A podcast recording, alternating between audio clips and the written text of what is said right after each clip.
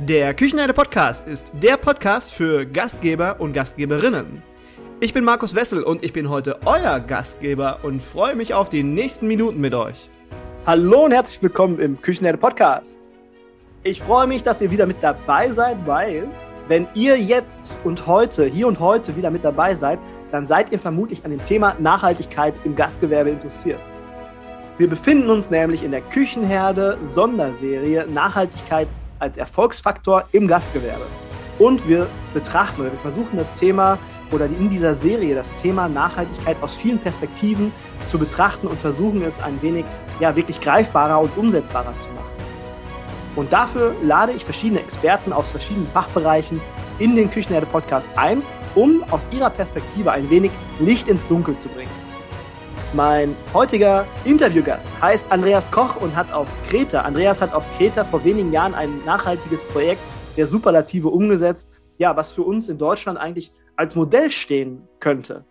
Andreas ist Tourismus, Nachhaltigkeitsexperte und ehemaliger Umweltbeauftragter bei TUI Deutschland. Er ist Mitgründer und ehemaliger Vorstand Futuris e.V. und heute, heute in seinem Leben nach der TUI hat er 2012 das Unternehmen Blue Contact mit Arne Ahrens zusammen gegründet und optimiert seitdem gemeinsam mit und in der Tourismusbranche Unternehmen in Bezug auf Energieeffizienz und Verbesserung der Umweltleistung. Als Experte für nachhaltige Destinationsentwicklung kann uns Andreas einige Impulse für unser Tun mit auf den Weg geben. Hallo und herzlich willkommen, lieber Andreas. Schön, dass du da bist. Super, Markus. Ja, ich freue mich riesig auf das Gespräch. Vielen Dank für die Einladung. Ja, ich freue mich, dass du da bist und unser Telefongespräch, als du mir von der Story aus Kreta erzählt hast, warum machen wir das nicht so in dem Stil auch in Deutschland? Und jetzt zuerst einmal die Frage, dieses sensationelle Projekt. Was habt ihr da genau gemacht und was war das Ergebnis?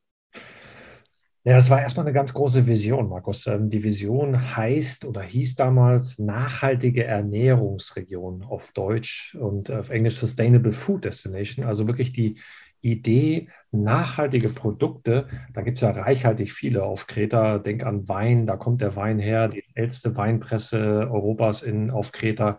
Denk an all die Olivenöle, Kräuter, Käse, all die ganzen Produkte, die Griechenland so bekannt macht. Die Idee, diese Produkte, die ja ähm, in verschiedenen Formen produziert werden können, also biologisch regenerativ zu produzieren und das Gastgewerbe zu nutzen, um diese Produkte zu zu promoten, zu bewerben. Das war erstmal die große Vision dieses Projektes. Und wir sind super dankbar, dass wir Sponsoren dafür gefunden haben, um diese Idee umzusetzen und haben dann halt mit neun großen Hotels und mit großen Restaurants ähm, gearbeitet, mit 200 Farmern auf der gesamten Insel, mit fünf Produzenten, Olivenöl, Weinproduzenten und haben im Grunde von, von null angefangen und haben versucht, auf diesem Wege viel damit zu lernen. Und ich bin super froh, dass äh, die Menschen, mit denen ich das umsetzen könnte, also Maria Valerga äh, und zwei Griechen, Sotiris und Kostas von den Local Food Experts, dass wir wirklich uns diesem Thema nähern konnten und ähm, unglaublich viel Erfahrung gemacht haben in drei Jahren. Und die Produkte, die dann dort äh, im Fokus standen, die sind dann auch auf der Insel geblieben und wurden dort an die örtliche Hotellerie-Gastronomie angeboten und dementsprechend promoted. Genau, absolut. Das war ja das Ziel des Projektes. Also wirklich erstmal ähm, die Pharma zu überzeugen, nicht nur konventionell anzubauen, also wirklich äh, biologisch und sogar regenerativ, das heißt ohne Pestizide, ohne Dünger, nur einheimische Rebsorten zum Beispiel, die gar nicht so bekannt sind in der, Welt, äh, in der Welt. Pliteau, Daphne, wunderschöne Rebsorten, die endemisch wirklich auf dieser Insel vorkommen, wunderbare Weine damit produzieren und diese vor Ort in die Hotels zu bringen und mehrere Komponenten damit abzudecken. Einerseits einfach authentische Erlebnisse zu gestalten für die mhm. Gäste in den Hotels, zu sagen, hey, das sind wirklich einzigartige Weine, die nur hier vorkommen, die einen besonderen Geschmack haben, einzigartige Olivenöle ähm, und das lokal. Und das Spannende war oder das Verrückte, und ich glaube, das erleben wir ja weltweit, Markus, dass diese Verbindung gar nicht so bestand. Wir hatten ein Meeting am, ganz am Anfang dem Projekt, wo auf der einen Seite die Hotels saßen und auf der anderen Seite die Produzenten. Und die Hotels haben gesagt, ey Leute, wieso, wieso beliefert ihr uns nicht mit den Hygienestandards, die wir brauchen, die auf dieser Insel? Und die Produzenten haben gesagt, wieso kauft ihr Tomaten aus Holland ein, fliegt den Waren aus Neuseeland ein? Warum macht das das nicht mit uns? Ja, und so haben diese beiden Seiten sich behagt. Und nach dem halben Tag, nachdem sie sich behagt haben, hat er an der zweiten Hälfte des Tages überlegt, okay, wie können wir das denn jetzt besser machen? Und da ist im Grunde genommen der Funken übergesprungen bei diesem Projekt.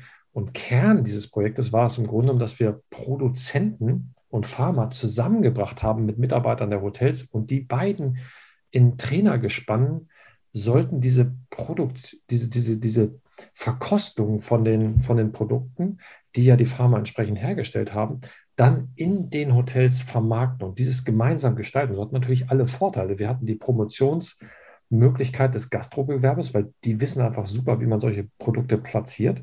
Und wir hatten die Kompetenz der Pharma, der Produzenten, wie solche Produkte regenerativ hergestellt werden mit all den Effekten für unser Klima, mit all den Effekten für die Landfläche auf Kreta. Also wir haben im Grunde genommen viele, viele verschiedene Fliegen mit einer Klappe geschlagen mit diesem Projekt muss man ja tatsächlich so sagen, das ist ein mega Storytelling-Werkzeug für die Hotels oder für die Restaurants in der Region, wenn die sagen können, hey, das ist alles bei uns angebaut. Wir haben einfach eine tolle Verbindung zu unseren Produzenten, zu unseren Bauern. Wir lassen uns alles hier zwei Kilometer weiter, lassen wir uns das liefern. Äh, das ist ja mega. Und ich hatte mir vorhin aufgeschrieben, als du erzählt hast, ja, wie kriegt man das Commitment hin? Weil auf der einen Seite muss man ja sagen, lieber Produzent, wir haben jetzt andere Vorgaben du musst das jetzt nach diesen Vorgaben produzieren oder herstellen und zur Verfügung stellen. Das kostet natürlich dann wahrscheinlich ein bisschen mehr Geld in der Herstellung. Und das Hotel oder das Restaurant muss sich dann committen und muss sagen, okay, dafür bezahle ich dann auch äh, einen Euro mehr, weil es ist dann besseres Zeug. Also dieses Commitment vorher hinzukriegen, das stelle ich mir dann, glaube ich, schon als kleine Herausforderung vor. War das schwer? Im Grunde genommen nicht. Das ist ja das Erstaunliche in diesem Projekt, finde ich. Also Du hast natürlich recht. Also wir brauchen in der heutigen Welt ein Geschäftsmodell für alle Seiten. Punkt. Die Hotels wollen quasi wenig ausgeben, aber wollen natürlich authentische Erlebnisse haben, wollen den Gast zufriedenstellen. Die Pharma wollen ein gutes Produkt haben und wollen natürlich dafür ihr Geld haben. Die Produzenten wollen das produzieren und wollen dafür ihr Geld haben. Das heißt, du musst erstmal alle an einen Tisch bringen und sagen, okay, was ist denn eigentlich das oberste Ziel hier? Und das oberste Ziel ist erstmal eine authentische Region zu haben, die einzigartig ist auf der touristischen Landkarte. Punkt eins. Und Punkt zwei, du musst die Motivation, sage ich mal, zu einer, zu einer Inspiration einladen, Botschafter für die eigene Region zu werden. Und wenn du das einmal hast, dann ist es im Grunde genommen so, dass alle Lust haben, an diesem Strang zu ziehen, weil die Mitarbeiter haben Lust, äh, für ihre Nachbarn, die Pharma, etwas zu tun. Die Pharma haben Lust, und das war so unglaublich in diesem Projekt, dass die Farmer plötzlich diese Hotels kennengelernt haben, die sie noch nie von innen gesehen haben. Und die haben gesehen, wie, wo, eigentlich, wo eigentlich Dinge umgesetzt werden. Und das waren im Grunde die beiden größten Branchen, das sind die beiden größten Branchen, der Tourismus und die Landwirtschaft auf Kreta. Und diese beiden Branchen in dieser Art und Weise zu verheiraten, da hast du recht, das war eine riesen Herausforderung am Anfang, aber die Grundmotivation, die ist absolut natürlich, weil es geht um Gesundheit, es geht um die eigene Region, absolut natürliche Motivationsfaktoren für alle Beteiligten.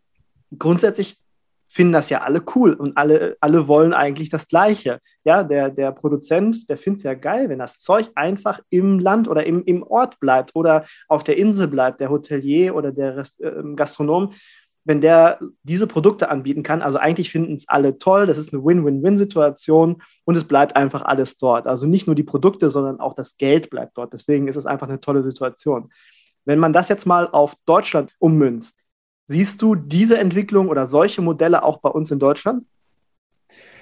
Absolut, ich bin sogar in solche Projekte involviert. Also wir machen ein ähnliches Projekt gerade ähm, in Schleswig-Holstein ähm, wo wir mit dem äh, DEHOGA zusammenarbeiten, dem Hotelverband der Regierung zusammenarbeiten und einem Verein Feinheimisch, der wiederum ein Verbund ist aus Produzenten und Gastrobetrieben.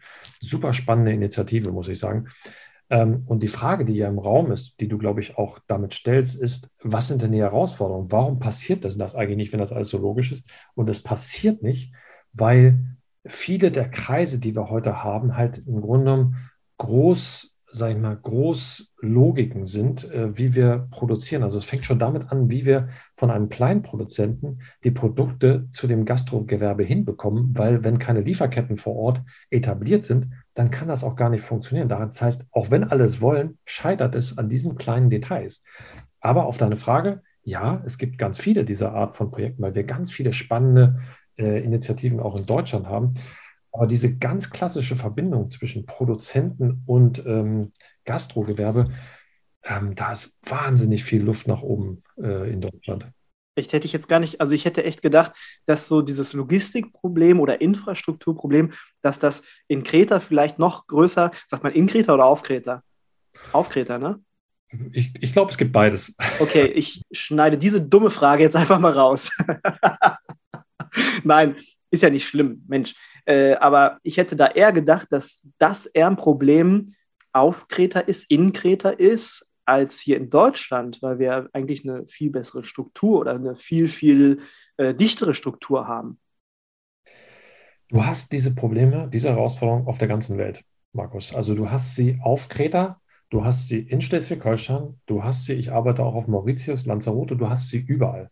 Weil wir haben gelernt in den letzten 50 Jahren, dass äh, Economy of Scale, ich weiß den deutschen Namen nicht so gut dafür, ähm, gilt. Das heißt, je größer Dinge werden, desto einfacher werden Dinge. Das heißt, wenn wir jetzt lernen aus, aus dieser Krise, dass alles mit allem zusammenhängt und dass im Grunde genommen die Globalisierung auch große, große Nachteile in sich trägt, nämlich die Resilienz und die Sicherheit von diesen großen globalen Lieferketten, dann gibt es ja momentan die, der Trend zur Glokalisierung, also zu lokalen, resilienteren Wertschöpfungsstrukturen.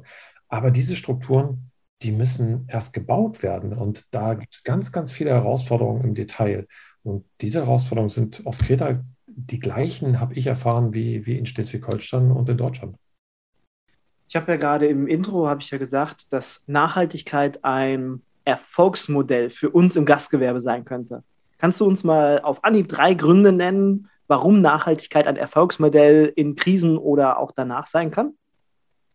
Also ich kann dir sogar auf Anhieb fünf sagen, wenn du möchtest. Ja, äh, ich nehme alles, was ich kriegen kann. Punkt eins, du hast erstmal wahnsinnig viele Trends dort draußen in dieser Welt.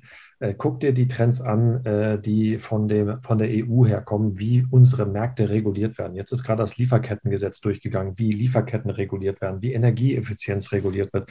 Das heißt, du hast erstmal eine Antwort auf die lokalen und globalen Trends äh, dieser Welt.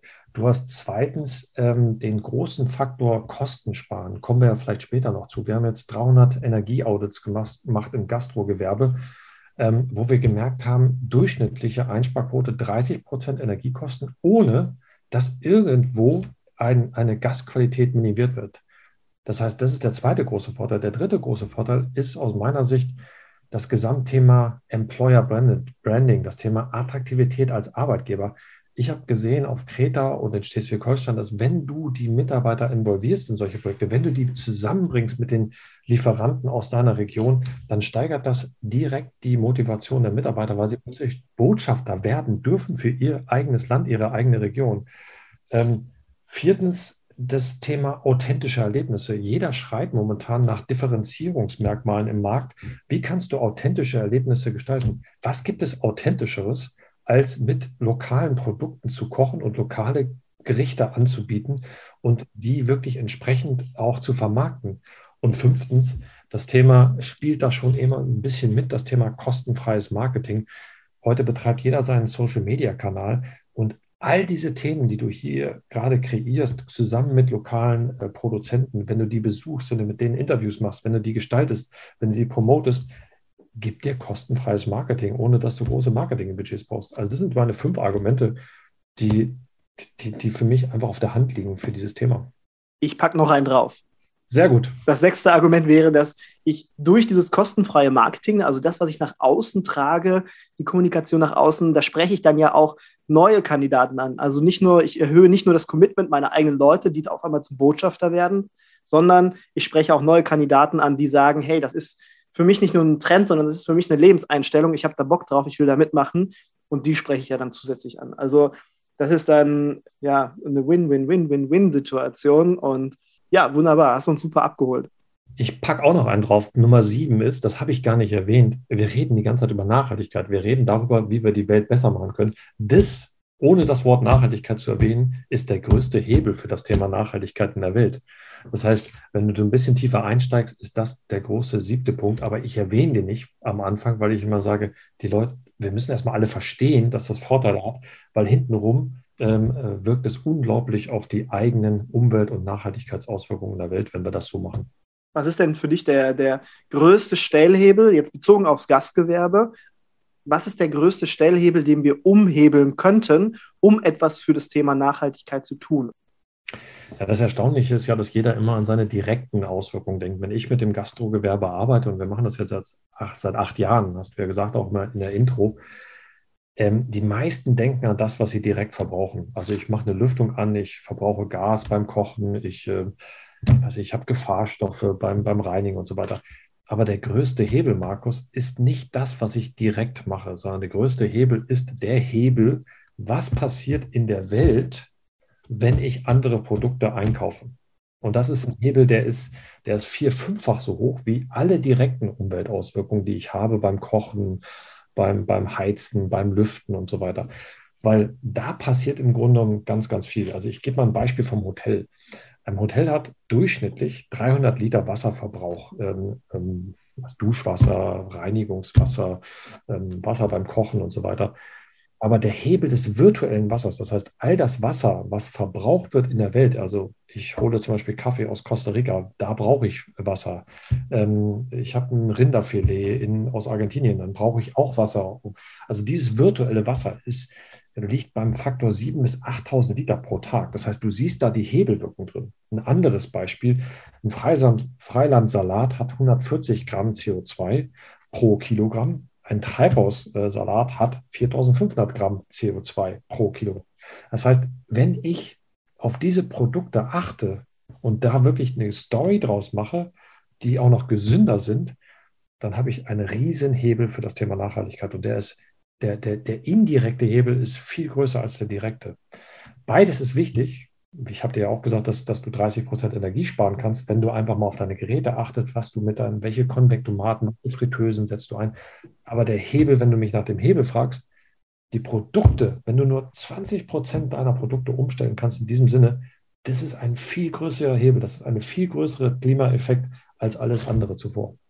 Das finde ich richtig cool, dass du das sagst, weil ich bin jetzt, habe mich jetzt die letzten Wochen echt tatsächlich auf dieses Thema weniger Fleischkonsum eingeschossen und habe mich sehr ausführlich darüber informiert, wie viele Ressourcen werden verbraucht, um jetzt ein Kilo Rindfleisch zu produzieren oder ein Ei oder ein Stück Käse oder Milch, ja. Da habe ich mich sehr stark darauf eingeschossen, dieses, dieses Thema Richtung vegan, vegetarisch und es muss ja nicht unbedingt sein, ja, wenn ich damit bewusster umgehe und aber auch noch, und das ist das, was du jetzt gerade gesagt hast, bewusster meine Produkte einkaufe. Also nicht irgendwo etwas, was quer durch die Welt geschippert werden muss oder was nicht irgendwo nachhaltig und das in Bezug auf die, den Ressourcenverbrauch nachhaltig produziert wurde. Äh, da kann ich auch drauf achten. Also es muss nicht immer nur das Thema weniger Fleisch sein oder ja, also finde ich super interessant. Das hatte ich noch gar nicht so auf dem Zettel, aber ist vollkommen richtig. Ja, natürlich hast du recht. Ich meine, ähm, das Thema ist ein sehr politisches Thema, was du gerade sagst. Ne? Fleisch, äh, vegetarisch, vegan. Ich, bin immer sehr vorsichtig mit dem Thema, aber natürlich ein Konsum mit weniger Fleisch hat natürlich einen Riesenhebel. Aber das Gesamtthema, wo kommen meine Produkte her, hat auch einen Riesenhebel. Also Fleisch ist schon eins der großen Verursacher ähm, äh, für das Thema Klimawandel ähm, in dem Sinne, weltweit gesehen. Nicht nur durch den Transport der Produkte, sondern natürlich auch durch die Produktion. Ne? Insgesamt geht es natürlich darum zu überlegen, okay, wo kommen meine Produkte her? Weil wenn ich damit sensibel umgehe, dann habe ich einen Riesenhebel. Ist zum Beispiel eine Zahl, äh, die ich da mal in den Raum schmeißen kann. 55 Prozent des Wasserverbrauchs in den Haushalten geht auf das Konto der Viehwirtschaft. Und das ist natürlich schon eine mega Zahl, die dahinter steckt. 45 Prozent aller Landflächen weltweit geht auf die, die äh, Viehzucht oder ist darauf zurückzuführen. Also einmal für die, äh, den Nahrungs, für die Nahrungsproduktion der Tiere und für die Tierproduktion beziehungsweise äh, Platzierung selbst. Und das ist schon mega, mega krass, wenn man solche Zahlen hört. Und das sind Zahlen, die kennen auch unsere Gäste und haben schon bei vielen unserer Gäste ein Umdenken stattfinden lassen. Ab und an auch mal einfach vegetarisch oder vegan bestellen. Gerade in den letzten 24 Monaten und wahrscheinlich noch länger sind so viele sogenannte Flexitarier hinzugekommen, die ihren Fokus bei einem Besuch im Restaurant auch schon mal auf die vegetarischen und veganen Gerichte richten. Dort sollte auf keinen Fall mehr nur noch Salat oder irgendwie sowas stehen. Wer von euch Support bei der Umsetzung benötigt, kann auf hogafit.de der größten und umfangreichsten E-Learning-Plattform unserer Branche, ein kostenloses E-Learning, vegane, vegetarische Küche abrufen, um sich Wissen anzueignen und Tipps für die Umsetzung und Integration in den Betrieb zu erhalten. Und diese Zielgruppe dann natürlich auch als neue Gäste zu gewinnen und begrüßen zu dürfen. Das E-Learning dauert nur 40 Minuten und ist an allen Endgeräten abrufbar. Im Anschluss gibt es dann sogar noch ein personalisiertes Zertifikat. Den Link zu Hoga Fit und zum E-Learning findet ihr ebenfalls in den Show Notes oder unter hogafit.de. Jetzt geht's weiter im Text. Andreas, bitteschön. Man, man, genau die Zahlen sollte man auch im Blick behalten bei solchen Themen, finde ich auch. Also äh, einfach mal aus, aus, der, aus der Vogelperspektive auch. Viele denken an das Thema Energieerzeugung ist einer der wichtigsten Klimagaserzeuger. Das Thema aus der Vogelperspektive, wenn du auf diese Welt raufguckst, etwa 25 Prozent aller Klimagase, die weltweit erzeugt werden, hängen zusammen mit der Energieproduktion, also Stromproduktion meinetwegen. Die gleiche Größenordnung, also etwa 25 Prozent, hängt an dem gesamten Thema Landwirtschaft, Viehzucht und so weiter, wie wir unsere Produkte, die wir essen, gestalten. Also etwa der gleiche Anteil. Das ist erstmal ganz spannend, finde ich, dass beide etwa die gleiche Größenordnung haben. Man hätte ja gedacht, dass andere Dinge wie zum Beispiel Transport hat etwa 15 Prozent ne, am gesamten Klimagasanteil. Aber das Interessante ist, dass die Landwirtschaft und die Viehzucht einen Doppeleffekt hat. Nämlich das eine ist das, was sie dazu beiträgt, also Klimagase zu erzeugen. Das andere ist, wenn du die Böden, wie ich jetzt gerade zum Beispiel bei Kreta sagte, anders behandelst, ohne Pestizide, ohne Dünger, dann sind sie viel mehr in der Lage, CO2, was ja das eigentlich schädliche Gas ist, zu binden.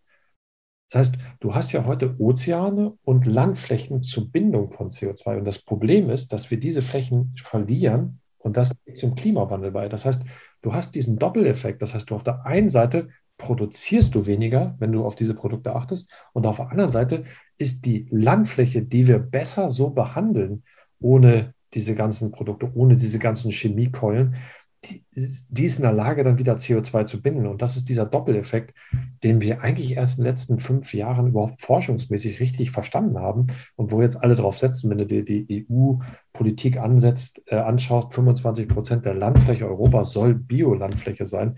Die kommt natürlich aus genau diesem Denken heraus, dass das im Grunde ein Riesenbeitrag zum Klimawandel ist. Ich habe ja eine These aufgestellt und da bin ich der, der festen Überzeugung und ich habe jetzt schon oft wieder gespiegelt, ich habe das zwischendurch mal in den sozialen Medien gepostet und da wurde mir wieder gespiegelt, ja, jetzt sollen wir dafür auch noch Verantwortung übernehmen oder lass uns doch jetzt erstmal schauen, dass wir wieder Boden unter den Füßen kriegen.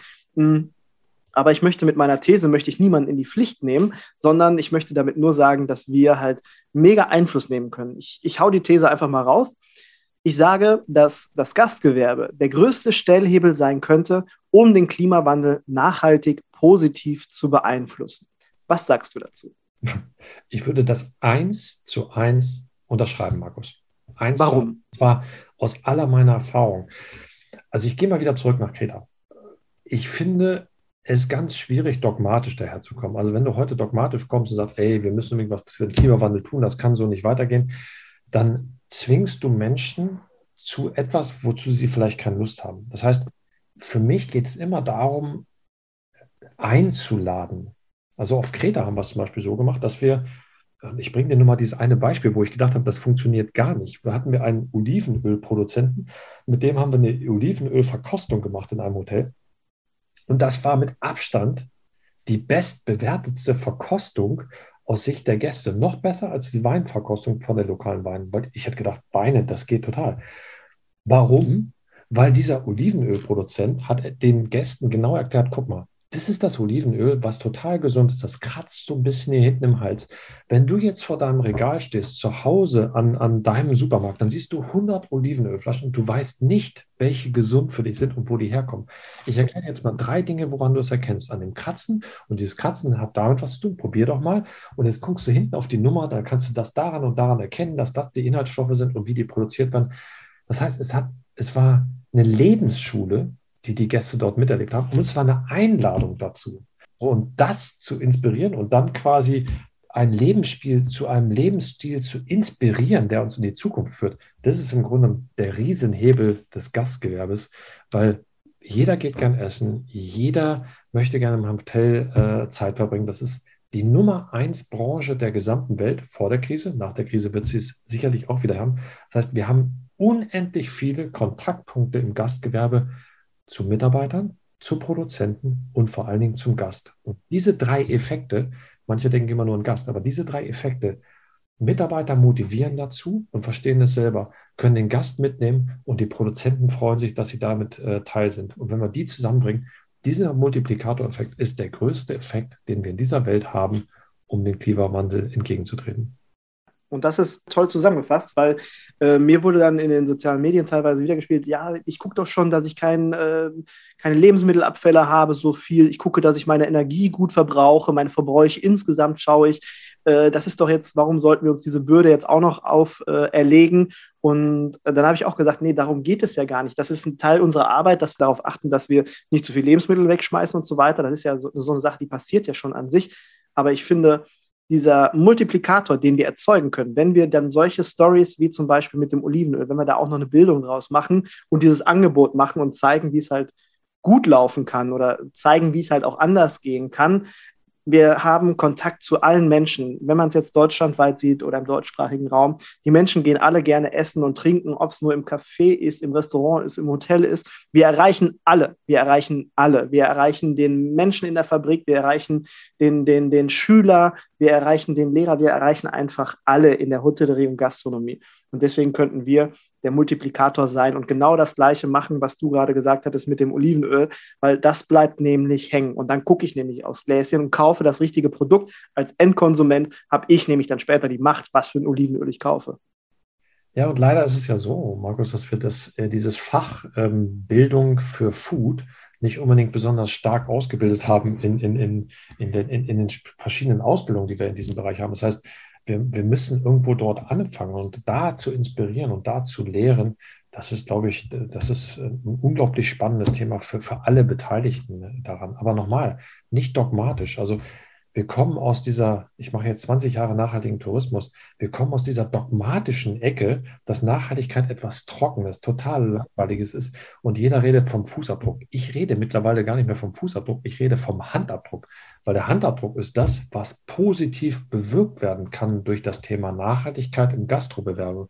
Das heißt, wenn ich inspirieren kann für ein anderes Olivenöl, für ein anderes Produkt durch das Gastgewerbe, dann ist das ein Handabdruck, weil nämlich ich andere Menschen inspiriere zu einem anderen Verhalten. Das ist eine viel bessere Sprache, finde ich, als, boah, wenn du das machst, dann äh, hast du aber einen ganz schlechten Fußabdruck.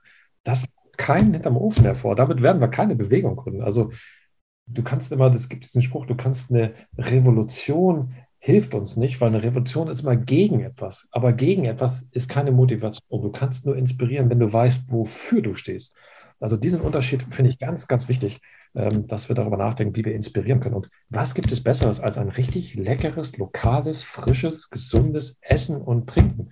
Besseres gibt es nicht. Ich meine, da sehen sich alle nach. Sehe ich genauso. Das ist auch die falsche Energie oder das falsche Gefühl, was man dann sendet. Dann, dann ist man ja die ganze Zeit mit so einem schlechten Gefühl, schlechtes Gewissen und so. Das muss ja nicht sein. Und dadurch bleibt das, glaube ich, ja, ist es, ist es halt nicht nachhaltig. Und das ist ja genau das, was wir jetzt auch mit dieser Podcast-Serie machen. Wir wollen halt wirklich ganz viele Angebote machen und dass jeder wie beim Supermarkt reinkommen kann in die eine oder andere Podcast-Folge und kann sich das rausnehmen, was er davon möchte. Was er nicht möchte, was nicht passt, das passt halt nicht. Aber wir machen ganz viele Angebote und äh, laden die Leute ein. Und wenn jemand hier ist, und das habe ich im Intro schon gesagt, wenn jetzt jemand hier zuhört, dann interessiert er sich fürs Thema und ja, dann, dann ist schon mal, finde ich, ein Riesenschritt getan, weil man muss drüber reden und dann verändert sich auch was. So sehe ich das. Super, super gut zusammengefasst, Markus. Welche, welche Rolle spielt dann für dich äh, die äh, Politik bei dieser ganzen Sache?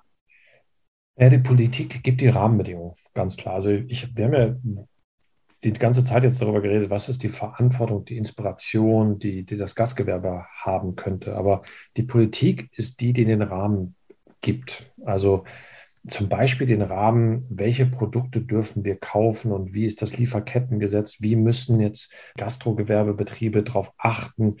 Also das ist schon ein sehr, sehr wichtiges Thema, um die Rahmenbedingungen so zu haben, dass, dass die, sage ich mal, die Produkte, die letztendlich dazu beitragen zum Klimawandel, die müssen auch teurer werden, weil äh, sonst bezahlt die Umwelt. Das ist manchmal nicht einfach zu, zu hören und nicht einfach zu schlucken, diese Pille, aber wenn wir nicht die Rahmenbedingungen ändern, dann werden immer wieder die Produkte, die ähm, zum Klimawandel führen, in Konkurrenz zu stehen zu den äh, Produkten, die nicht dazu führen. Und dann können wir nur inspirieren, aber die Politik muss die Rahmenbedingungen ändern, wie wir äh, solche Produkte, ähm, sage ich mal, dass die bevorteilt werden. Deswegen ist die Politik da total wichtig. Es ist jetzt nicht mein Thema. Ich bin kein Politiker. Ich bin jemand, der, der mit den mit den Gastrobetrieben direkt arbeitet, um da Vorteile zu generieren. Aber ich verstehe mittlerweile sehr gut, dass es für viele eine extreme Herausforderung ist, weil sie im Wettbewerb stehen zu all denen, die Produkte ähm, am Markt haben, die tatsächlich sehr starke Umweltauswirkungen haben. Und diese Umweltauswirkungen, die, ähm, die werden ja nicht gepriced und dann sind natürlich diese Produkte günstiger. Das ist ja das, was du am Anfang sagtest. Also wir brauchen andere Spielregeln. Aber guck dir den EU Green Deal an. Guck dir an, wie Lieferkettengesetz gestaltet wird. Guck dir an, wie das ähm, Kreislaufwirtschaftsgesetz gestaltet wird. Guck dir an, wie Biolandwirtschaft äh, gefördert wird, ähm, zukünftig in dem EU Green Deal, wo ähm, eine Billion Euro, glaube ich, reinfließen in Fördergeldern, um diese politischen Rahmenbedingungen zu ändern. Da wurde ganz viel darüber nachgedacht, wie die politischen Rahmenbedingungen der Zukunft sein sollen. Und wir reden jetzt im in den nächsten zehn Jahren, 2020 bis 2030 reden wir im Grunde genommen bei dem Green Deal. Und da wird ganz viel auf uns zurauschen. Und ein paar Dinge sind ja jetzt auch spürbar. Das Lieferkettengesetz ist durch. Es gibt jetzt das kein Plastik mehr Gesetz, also keine, keine Plastikverpackung mehr dürfen. Das ist, kommt ja alles aus dieser Logik heraus. Wie prognostizierst du denn die, die nachhaltige Zukunft des Gastgewerbes? Was denkst du in zehn Jahren? Wie sieht es da aus? Oder vielleicht auch in 25 Jahren? Ja, für mich ist es ganz einfach. Also ich habe ja auf der einen Seite gesagt, was für Vorteile es gibt mittlerweile. Und auf der anderen Seite gibt es dann halt die Nachteile, weil viele Dinge reguliert werden. Das heißt, du hast auf der einen Seite die Incentivierung, also die Inspiration, sich in diese Richtung zu bewegen und guck dir den Markt an, wie viele Möglichkeiten es mittlerweile im Markt gibt, wie viel vegane äh, Burgerläden äh, gibt es mittlerweile, wie viel vegetarische Trends gibt es mittlerweile, wer alles überlegt, äh, regionale Produkte an den Start zu bringen, große, kleine Ketten, ähm, gibt es ja so viele wunderschöne Beispiele. Diese kommen ja nicht von ungefähr. Davon sind sicherlich einige, die davon überzeugt sind, finde ich super. Aber viele machen das auch, weil die Trends so sind, weil es kostengünstiger ist, weil es wirklich in eine Richtung geht. Das heißt, auf der einen Seite hast du die Vorteile, die ich am Anfang genannt habe, auf der anderen Seite hast du die, die, sage ich mal, die Regeln, die sich mittlerweile in diesem Bereich verschärfen, wie du auf solche Themen achten musst in Zukunft, wie du auf das Thema Klimaeffizienz, Energieeffizienz achten musst, Wassereffizienz, das kommt ja alles auf uns zu, weil wir ähm, ein falsches Verständnis manchmal haben von dem Thema Nachhaltigkeit. Man sagt immer Triple Bottomline, ne? ähm, ist ja sozial, ökologisch und ökonomisch. Aber mittlerweile reden alle davon, dass ökologisch im Grunde genommen Nummer eins sein muss, weil wenn wir keine Welt mehr haben, dann brauchen wir uns auch über soziale Themen und Ökonomie keine Gedanken machen. Das heißt, wir müssen dieses Thema ökologische Rahmenbedingungen, wie agieren wir gemeinsam diese Welt ändern, weil sonst haben, können wir das Thema sozial und ökonomisch gar nicht mehr, brauchen wir eigentlich nur darüber nachzudenken. Also von daher, für mich gibt es nur eine Richtung. Und je früher du auf diese Richtung gehst, desto früher wirst du Erfolg haben. Und das ist das, was ich momentan im Markt sehe. Nun bin ich gefühlt wahrscheinlich immer zehn Jahre voraus, deswegen habe ich vielleicht ein gutes Gefühl dafür. Aber Nachhaltigkeit ist für mich verantwortliche Gastrogewerbe ist der einzige Weg, der einerseits ein Geschäftsmodell ist und zweitens auch ein, eine Entwicklung ist. Das, was du in Kreta oder was ihr in Kreta umgesetzt habt und jetzt in Schleswig-Holstein, ist für mich, glaube ich, ein ganz, ganz großer Stellhebel, weil damit macht ihr ein Angebot für die Gastronomen die Gastronomen werden dort auch abgeholt zum Thema, äh, bilden sich dort noch ein bisschen weiter, haben diese Eigeninitiative und das tragen die natürlich automatisch dann weiter in ihren Laden, wenn diese Connection da ist zwischen Produzent, zwischen Farmer und, und Gastronomen und wenn dann wirklich diese, äh, dieser direkte Kontakt da ist, dann äh, glaube ich, ist das schon mega, mega großer Stellhebel. Eine Frage, die mir dabei aber durch den Kopf geht, wären wir denn in der Lage, durch alles das, was wir im Land produzieren, wären wir in der Lage, uns selbst zu versorgen und selbst, sage ich mal, ein tolles gastronomisches Angebot anzubieten? Ich glaube, das ist utopisch. Also ich bin jetzt kein Experte im Detail, aber ich glaube, das ist utopisch. Es wird immer globale Lieferketten geben. Also für mich ist eine Frage der, der Verschiebung der Verhältnisse. Was macht Sinn? Was ist lokaler produzierbar? Auf Kreta war das natürlich sehr viel. Also da gibt es sehr viele Möglichkeiten. Deswegen haben wir dieses Projekt auch auf Kreta umgesetzt. Auch in Deutschland gibt es übrigens ganz, ganz viel, was da zu machen ist. Auf Mauritius, wo ich arbeite, übrigens ist das gar nicht so viel, weil die müssen relativ viel importieren. Das heißt, die wirklich die Frage ist, woher importieren sie dann aus den Nachbarländern? Also ich glaube, das ist eine Frage, die, die sehr ins Detail geht, aber es ist utopisch, dass wir all das selbst produzieren können. Die Frage ist nur, wie machen wir das dann? Wie viel ist machbar vor Ort und wie brauchen wir wirklich globale Anteile davon? Andreas, du bietest ja einen Kurs zum Thema Nachhaltigkeit an. Ich hatte das gelesen, als wir äh, uns das erste Mal connected haben, als wir telefoniert haben und dann hattest du mir das erzählt und ich, das hat mich sehr angesprochen. Ich habe mir den Flyer durchgelesen und das Programm, was du anbietest, hat mich sehr angesprochen. Ich würde auch beim nächsten Mal sehr, sehr gerne teilnehmen. Kannst du uns mal kurz zu dem äh, Kurs zum Thema Nachhaltigkeit abholen? Was ist das genau und was ist das Ergebnis?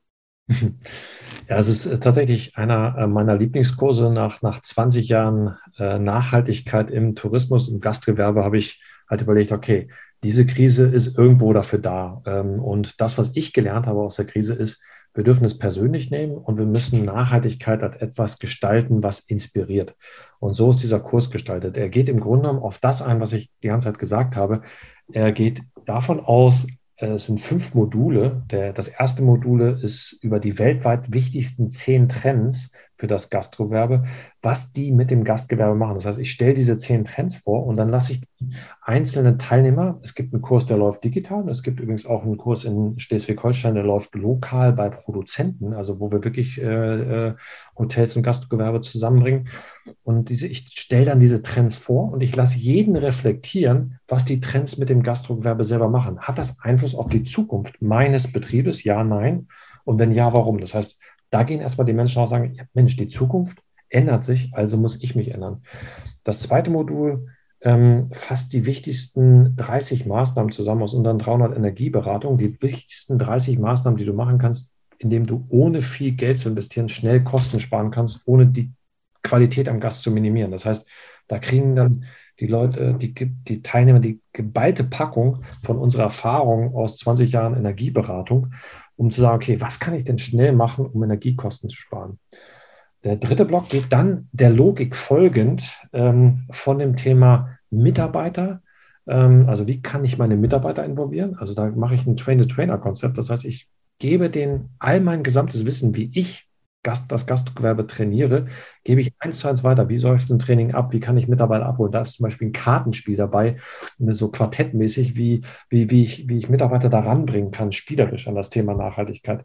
Der dritte Block, der vierte Block geht über das Thema Zulieferer. Wie kann ich meine Lieferanten bewerten? Da geht es nicht um alle, sondern um die 20 Prozent wichtigsten Lieferanten. Wie kann ich die bewerten? Wie kann ich mit denen Erlebnisse gestalten? Also ich gebe ganz viele Beispiele und auch ein Tool, wie man die bewerten kann. Und der fünfte Block geht dann um das Thema, okay, wenn ich Energiekosten gespart habe und dort effizienter bin, wenn ich meine Mitarbeiter mitgenommen habe, meine Lieferanten bewertet habe, dann ist es spätestens Zeitpunkt zum authentischen Marketing Richtung Gast. Das heißt, der letzte Block um das Thema, wie kann ich die Kommunikation mit dem Gast einbindend so gestalten, dass ich im Grunde genommen Vorteile habe über das, äh, über das Marketing. Das sind die fünf Module dieses Kurses. Ich finde zwei Dinge ganz, ganz wichtig. Grundsätzlich natürlich alles, was du gesagt hast, aber was, was, was ähm, mir dann immer so am Herzen liegt, viele nutzen ja dieses Thema Nachhaltigkeit. Ja, das ist für uns ein schönes äh, Marketing-Werkzeug. Ich kann nach außen kommunizieren. Ich kaufe jetzt regionales Fleisch ein oder ich mache irgendwas für einen Klimaausgleich oder ich mache irgendwie das oder das. Irgendwo so ein, zwei, drei verschiedene Maßnahmen, die ich aber nur mache, um nach außen hin besser zu wirken. Also wirklich nur als Marketing-Effekt. Und du machst das ja mit den fünf Modulen, betrachtest du dieses Thema ja dann ganzheitlich. Und ich gehe dann fertig, gehe ich aus diesem Kurs raus und kann das dann auch wirklich authentisch umsetzen. Und die Leute, die zu dir in den Kurs kommen, die haben auch wirklich Bock darauf, das umzusetzen und auch wirklich nach, authentisch dann später nach außen zu tragen. Und was ich ganz wichtig finde, der, der, der Mitarbeiter, Wir haben ja nicht nur Mitarbeiter, die sagen, hey, Nachhaltigkeit, das ist für mich äh, das oberste Thema. Ich brenne dafür, ich lebe dafür, das ist eins meiner Ziele, Reiseziele, die ich erreichen möchte, sondern wir haben auch Mitarbeiter, die sich vielleicht noch nicht so sehr mit dem Thema committed haben. Und dann ist es natürlich auch gut, wenn ich einen Punkt habe, wie hole ich die denn für das Thema ab? Also finde ich rund. Das ist eine runde Sache. Wir packen den Link auf jeden Fall in die Show Notes, würde ich sagen, dass man sich da informieren kann, aber dass man sich dann auch gerne bei dir melden kann und vielleicht auch teilnehmen kann, entweder digital oder vor Ort. Sehr, sehr gerne. Was ich nochmal wichtig finde an diesem Kurs ist, also ich trainiere die, die Mitarbeiter in dem Gastgewerbe, das eins zu eins umzusetzen. Darum geht es mir. Ne? Also, dass jeder das für sich umsetzen kann vor Ort. Weil ich glaube, das ist das, was, was am wichtigsten ist in dieser Zeit, dass wir Multiplikatoren schaffen, dass wir inspirieren für diesen Wandel, weil es kann unglaublich viel Spaß machen, diesen, diesen Weg zu gestalten. Und da zu inspirieren, darum geht es bei diesem Kurs. Wir packen die Links in die Show Notes und mein lieber Andreas, wir sind jetzt leider, also ich würde mich gerne noch, wir machen das gleich im Anschluss, äh, ich würde mich gerne noch länger mit dir unterhalten. Ich glaube, wir haben eigentlich noch lange kein Ende gefunden.